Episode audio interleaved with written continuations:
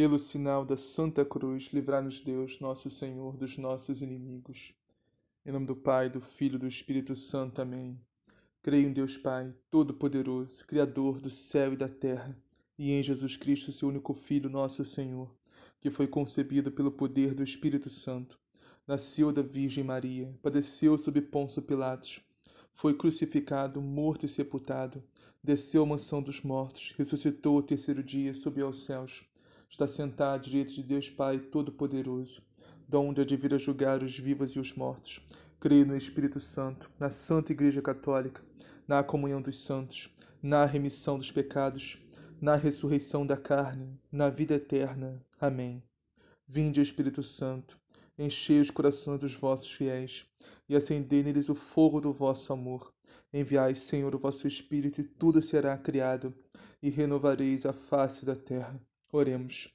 Ó Deus, que instruís os corações dos vossos fiéis com a luz do Espírito Santo, fazei que apreciemos retamente todas as coisas, segundo o mesmo Espírito, e gozemos sempre de suas divinas consolações por Cristo nosso Senhor. Amém.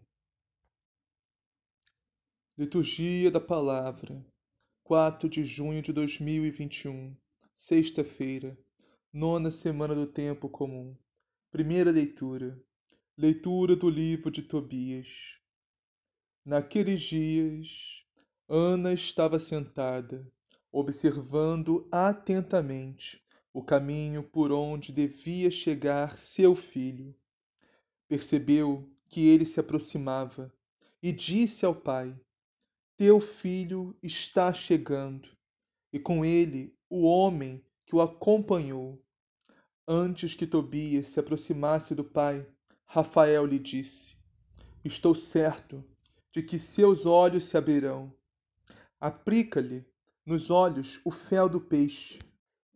O remédio fará com que as manchas brancas se contraiam e se desprendam de seus olhos. Teu pai vai recuperar a vista e enxergará a luz. Ana correu, atirou-se ao pescoço do filho e disse: Voltei-te a ver-te, meu filho. Agora já posso morrer. E chorou. Tobit levantou-se e, tropeçando, atravessou a porta do pátio. Tobias foi ao seu encontro, tendo na mão o fel do peixe. Soprou-lhe nos olhos e, segurando, disse: Confiança, pai. Derramou o remédio e esfregou. Depois, com ambas as mãos, tirou-lhes as películas dos olhos, dos cantos dos olhos. Então Tobit caiu-lhe ao pescoço, chorando e dizendo: Eu te vejo, meu filho, luz dos meus olhos. E acrescentou: Bendito seja Deus, bendito seja o seu grande nome, benditos sejam todos os seus santos anjos por todos os séculos. Porque se ele me castigou, agora vejo o meu filho Tobias. A seguir, Tobit entrou com Ana em sua casa, louvando e bendizendo a Deus em alta voz por tudo o que lhes tinha acontecido. E Tobias contou ao pai como tinha sido boa a viagem deles por obra do Senhor Deus, como haviam trazido dinheiro e como se tinha casado com Sara, filha de Raguel. Aliás, ela já se aproximava das portas de Nínive. Tobit e Ana alegraram-se muito e saíram ao encontro da nora, às portas da cidade. Vendo-o andar a passos largos e com toda firmeza, sem que ninguém o conduzisse pela mão, os ninivitas se admiraram e diante deles Tobit louvava e bendizia a Deus em alta voz, por ter sido misericordioso para com ele e por ter-lhe aberto os olhos.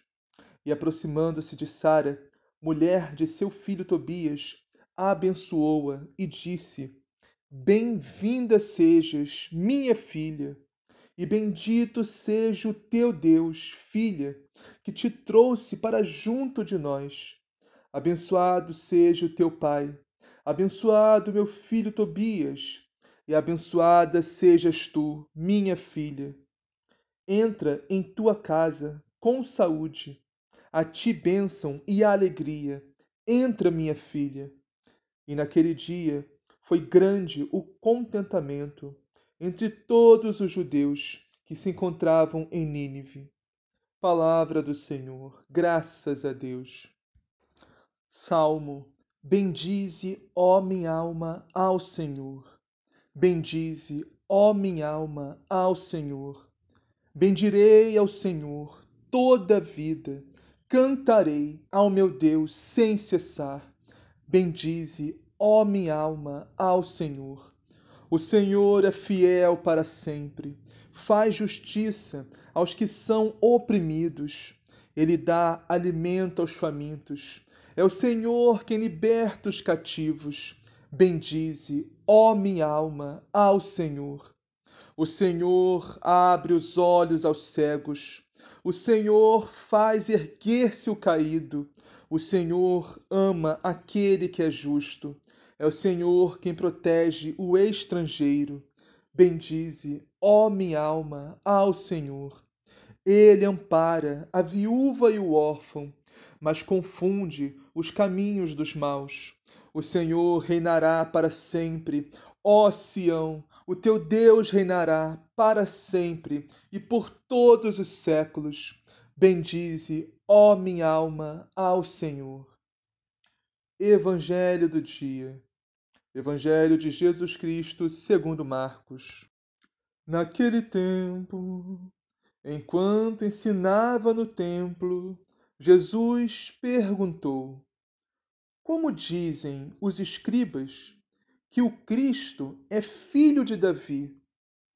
O próprio Davi, movido pelo Espírito Santo, falou: O Senhor disse ao meu Senhor: Senta-te à minha direita, até que eu ponha os teus inimigos debaixo dos teus pés.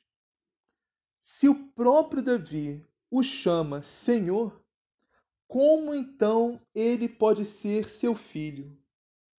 E numerosa multidão o escutava com prazer. Palavra da salvação.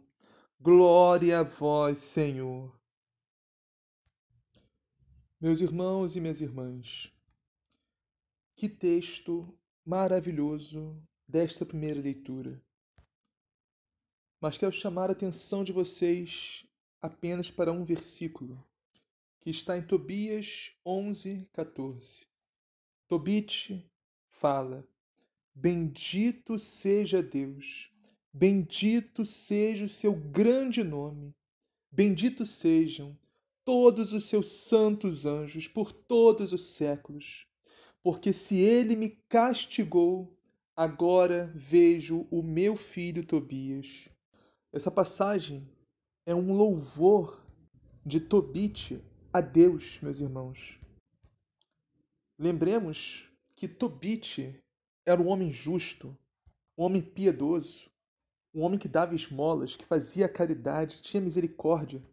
Era um homem santo, mas que foi castigado por Deus. Isso mesmo, meus irmãos, castigado. Porque sim, Deus castiga.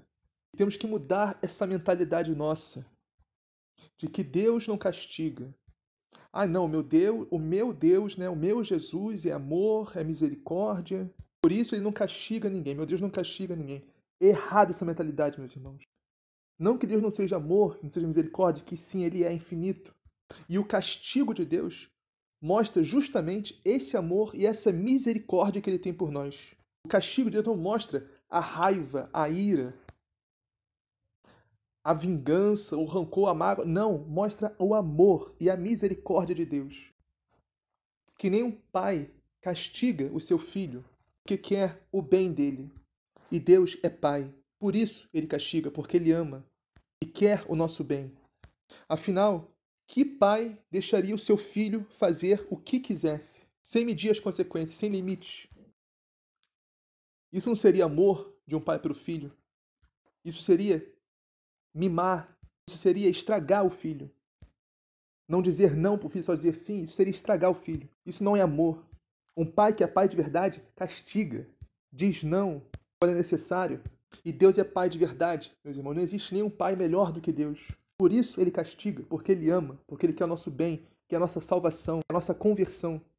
E Deus não castiga só quem está longe dele, quem está no pecado, tendo uma vida totalmente errada, de impiedade, de injustiça para trazer a pessoa de volta para a conversão, para a salvação dela, que por isso Deus castiga nosso bem. Mas Deus castiga também aqueles que estão próximos a Ele, aproximam dele, que estão vivendo uma vida justa, uma vida piedosa, uma vida santa, uma vida na caridade, como é o caso de Tobit, o pai de Tobias. Isso é mostrado inúmeras vezes na Bíblia, na Escritura, como é o caso de Jó, homem também agradável a Deus, fazia a vontade de Deus em tudo. Como é o caso de José do Egito, também era um homem justo, homem honesto, um homem santo. Deus castigou todos eles, meus irmãos. Porque Deus faz isso também para nos provar a nossa fé, como ouro no fogo, para saber se a nossa fé é verdadeira. E esses homens, meus irmãos, que permaneceram fiéis mesmo na provação, na tribulação, no castigo de Deus, eles também foram, continuaram fiéis ao Senhor, porque a fé deles era verdadeira. A fé de momento, de sentimento, a fé de verdade. A palavra que Jó recebeu quatro vezes mais de tudo que tinha perdido. José do Egito se tornou governador do Egito. E Tobit recuperou a sua vista e voltou a ver o seu filho. Então, meus irmãos, vamos acabar de vez com essa mentalidade que Deus é só, só amor, só misericórdia e não pode castigar ninguém. Deus é amor e misericórdia, mas por isso que Deus castiga, porque Ele é amor e misericórdia. Deus nos ama e quer o nosso bem, quer a nossa salvação. E o castigo mostra o amor de Deus. E muitas vezes Deus nos castiga nesta vida para que nós não sejamos castigados eternamente no inferno um dia. Esse é o amor, a misericórdia, a bondade de Deus. Temos que rezar a Deus, mesmo, para sermos castigados nesta vida aqui, não no inferno, não na eternidade. Porque Deus só castiga aqueles que Ele ama. Ah, mas um detalhe importantíssimo que deve ser mencionado, meus irmãos, é que Deus não quer que seja pela dor. Deus quer que voltemos a Ele pelo amor. Mas se rejeitarmos o amor de Deus, que seja pela dor, meus irmãos. Porque o importante é que Deus quer nos salvar, quer nos resgatar de que forma for. O amor de Deus por nós é tão grande, mas tão grande que ele não mede esforços para nos ter junto com ele no paraíso. Seja pelo amor ou pela dor, Deus nos quer junto dele. Porque Deus não tem prazer na morte de ninguém. Deus não quer condenar ninguém ao inferno. Mas essa decisão não é só dele, meus irmãos, tem que ser nossa também. Nós temos que tomar o firme propósito de decidir de voltar para Deus, de perseverar nele se já estivermos vivendo em Deus, perseverar na nossa fé.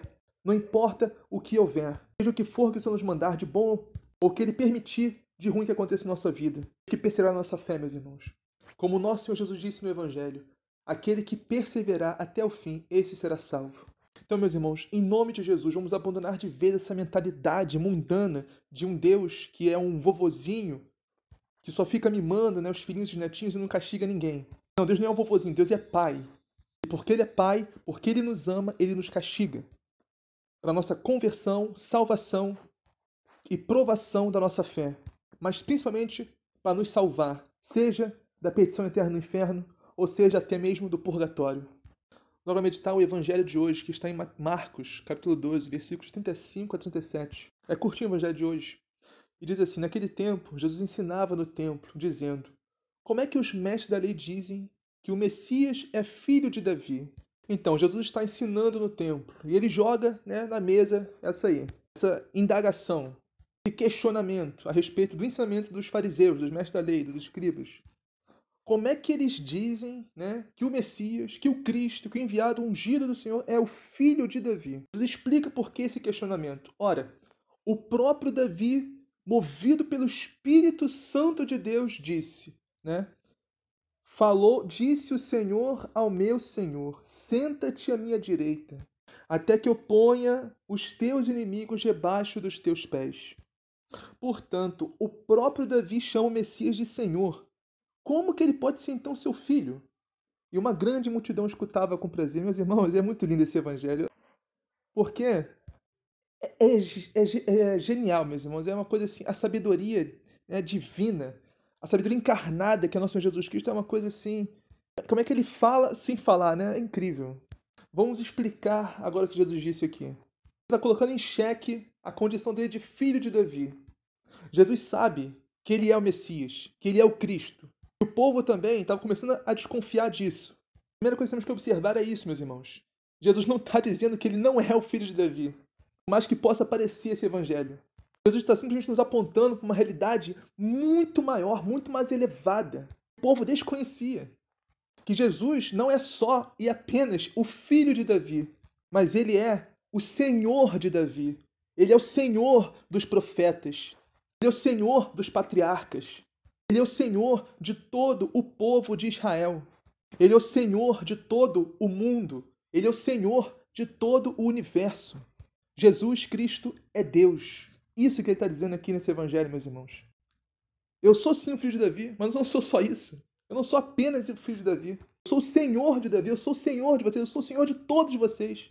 Não apenas de Davi. E com esse questionamento, ele fez o povo pensar. Tem alguma coisa errada aí, né? Como é que o Messias pode ser o filho de Davi se o próprio Davi o chama de Senhor? Meu Deus, como é que um filho vai ser o Senhor do seu pai? Não tem sentido nenhum, nem naquela época, nem hoje em dia. O pai chamar o próprio filho de Senhor.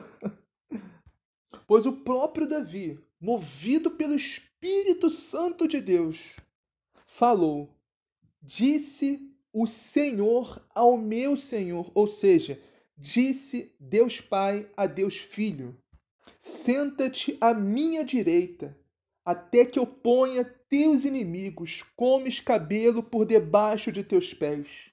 Palavra do Senhor ao meu Senhor, palavra de Deus Pai a Deus Filho. Ou seja, Deus Pai é Senhor, Deus Filho é Senhor e o Espírito Santo é Senhor. O mistério da Santíssima Trindade nesse evangelho também. De um Deus que é Senhor em três pessoas. Então, com esse questionamento, meus irmãos, Jesus faz, né? Como é que o Messias pode ser o filho de Davi se o Davi o chama de Senhor? Ele, povo ficou pensando, ficou boiando, meu Deus, como é possível? Realmente, não tem sentido. Tem uma coisa errada aí ou o ensinamento dos escribas, dos fariseus e mestres está errado, ou as Sagradas Escrituras estão erradas. Mas uma vez que as Sagradas Escrituras são inspiradas pelo Espírito Santo de Deus, é óbvio que o que está errado é o ensinamento dos escribas, dos fariseus. Não que Jesus não fosse o filho de Davi, ele é. Mas como eu disse, não é apenas isso. Porque Deus, meus irmãos, superabundou a promessa que ele tinha feito. O Senhor nos prometeu um Messias. O Senhor nos prometeu um Cristo. O Senhor nos prometeu um grande profeta nos prometeu um grande Salvador, mas o Senhor nos deu muito mais do que isso. O Senhor nos deu a si mesmo. Deus é muito mais que um Messias, é muito mais que um profeta, é muito mais que um Cristo. Jesus é Deus que se fez carne, habitou entre nós para nos salvar, morrer por nós na cruz, pagar pelos nossos pecados. Tem uma comparação que o padre Paulo Ricardo costuma fazer também. É como se Deus tivesse prometido, nós somos filhos, né? Deus é o Pai. É como se Deus tivesse prometido assim: Filho, um dia eu vou te dar uma barra de chocolate. E em vez de dar a barra de chocolate para o filho, o pai deu uma fábrica inteira. é justamente isso que Deus nos fez em Jesus Cristo. Nos prometeu um profeta, um Messias, um homem santo, um homem ungido. E nos deu muito mais do que isso, nos deu a si mesmo. O próprio Deus desceu dos céus para nos salvar.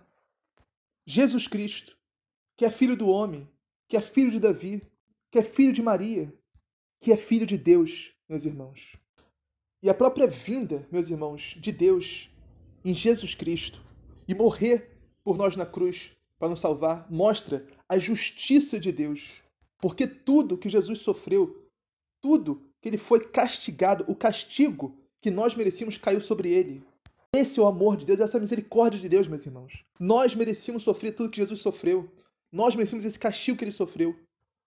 Então, nosso Deus não é um Deus realmente castigador, que quer nos castigar, quer nos matar, quer nos condenar ao inferno. Não, Deus quer nos salvar. E ele provou isso em Jesus Cristo. Ele sofreu o castigo que nós merecíamos. Não existe amor maior do que esse, meus irmãos. Isso, meus irmãos, porque não existe dois deuses. Não existe um Deus no Antigo Testamento e um Deus no Novo Testamento. Não. Muitos, infelizmente, pensam assim, não, antigamente, né, Deus era, era, era vingativo, Deus era castigador, Deus no Antigo Testamento. Aí veio Jesus e mudou tudo. Agora Deus é só, é um doce, amor, é misericórdia, perdoa tudo, ama tudo. E não, mesmo, não é isso. Deus é um só, Deus é imutável, Deus não muda, Deus não muda de opinião, Deus não muda de atitude, Deus é um só. Mesmo Deus do Antigo Testamento é o Deus do Novo Testamento. Ou seja, Jesus Cristo é o Deus do Antigo Testamento e do Novo Testamento. A questão é, meus irmãos, que Deus foi revelando aos poucos. Deus é pedagogo. Ele nos revela tudo de uma vez, não. A revelação foi feita aos poucos, no Antigo Testamento, nos profetas, e foi completada, encerrada, dado sentido completo em Jesus Cristo. Jesus Cristo é a manifestação, é o completo de toda a revelação de Deus, de todo o amor, toda a misericórdia e toda a justiça de Deus foram reveladas através de Jesus Cristo, em Jesus Cristo, por Jesus Cristo, com Jesus Cristo. E por último, meus irmãos, para finalizarmos esse evangelho, e uma grande multidão o escutava com prazer. A pergunta, a reflexão é, meus irmãos, será que nós somos essa multidão que escutamos Jesus com prazer? Escutamos com prazer a meditação da palavra de Deus, do Evangelho de Cristo, do ensinamento da igreja? Escutamos com prazer a homilia do padre, do nosso sacerdote, do nosso padre, da nossa paróquia? Ou escutamos com prazer homilias no YouTube, pregações no YouTube, meditações da palavra, em podcasts, ou seja onde for, desde que seja uma pregação, uma meditação, uma homilia, fiel ao ensinamento da igreja, fiel a tudo o que o Senhor nos ensinou, que está na palavra de Deus, está no catecismo da Igreja Católica, nas Sagradas Escrituras. Será que escutamos com prazer, meus irmãos, as coisas de Deus? Sim, meus irmãos, o sentimento deve ser algo soberano na nossa fé, algo determinante. Mas não dá para negar, meus irmãos, que a fé passa sim pelo sentimento. Se nós não temos prazer nas coisas de Deus, só tem dois motivos. Ou já estamos num grau elevado de santidade, e o Senhor está nos mandando uma aprovação, né, uma aridez espiritual, que pode ser implicado como castigo também, ou estamos tendo prazer com as coisas do mundo. Estamos vivendo no pecado. Só tem esses dois motivos para alguém não ter prazer com as coisas de Deus, meus irmãos. Ou grau de santidade elevado e aridez espiritual, ou prazer nas coisas do mundo e vivendo no pecado. E mesmo se não estiver vivendo no pecado ainda, é questão de tempo. Porque quando tiramos os olhos do céu e olhamos para o mundo, é questão de tempo. Até caímos na desgraça do pecado mortal e perdemos a nossa salvação. Então, meus irmãos, como disse nosso Senhor Jesus no Evangelho, vigiai e orai, para não cair em tentação. E vamos ficar em paz, meus irmãos, na paz de Cristo, com tudo que nos acontecer, seja bom ou seja ruim, tudo que o Senhor permitir de mal que nos aconteça. Porque uma vez castigados e provados, meus irmãos, um dia recebemos a recompensa, a coroa da vitória, a coroa da glória que o justo juiz nos dará naquele dia, se nós formos firmes e perseverarmos na nossa fé, independentemente do que aconteça. Assim seja, amém. Pai nosso que estás no céu, santificado seja o vosso nome, venha a nós o vosso reino. Seja feita a vossa vontade, assim na terra como no céu. O pão nosso cada dia nos dá hoje, perdoai as nossas ofensas, assim como nós perdoamos a quem nos tem ofendido. E não nos deixeis cair em tentação, mas livrai-nos do mal. Amém. Ave Maria, cheia de graça, o Senhor é convosco. Bendito sois vós entre as mulheres. Bendito é o fruto do vosso ventre, Jesus. Santa Maria, Mãe de Deus, rogai por nós, pecadores agora e na hora de nossa morte. Amém. Glória ao Pai, ao Filho e ao Espírito Santo, assim como era no princípio, agora e sempre, por todos os séculos dos séculos. Amém.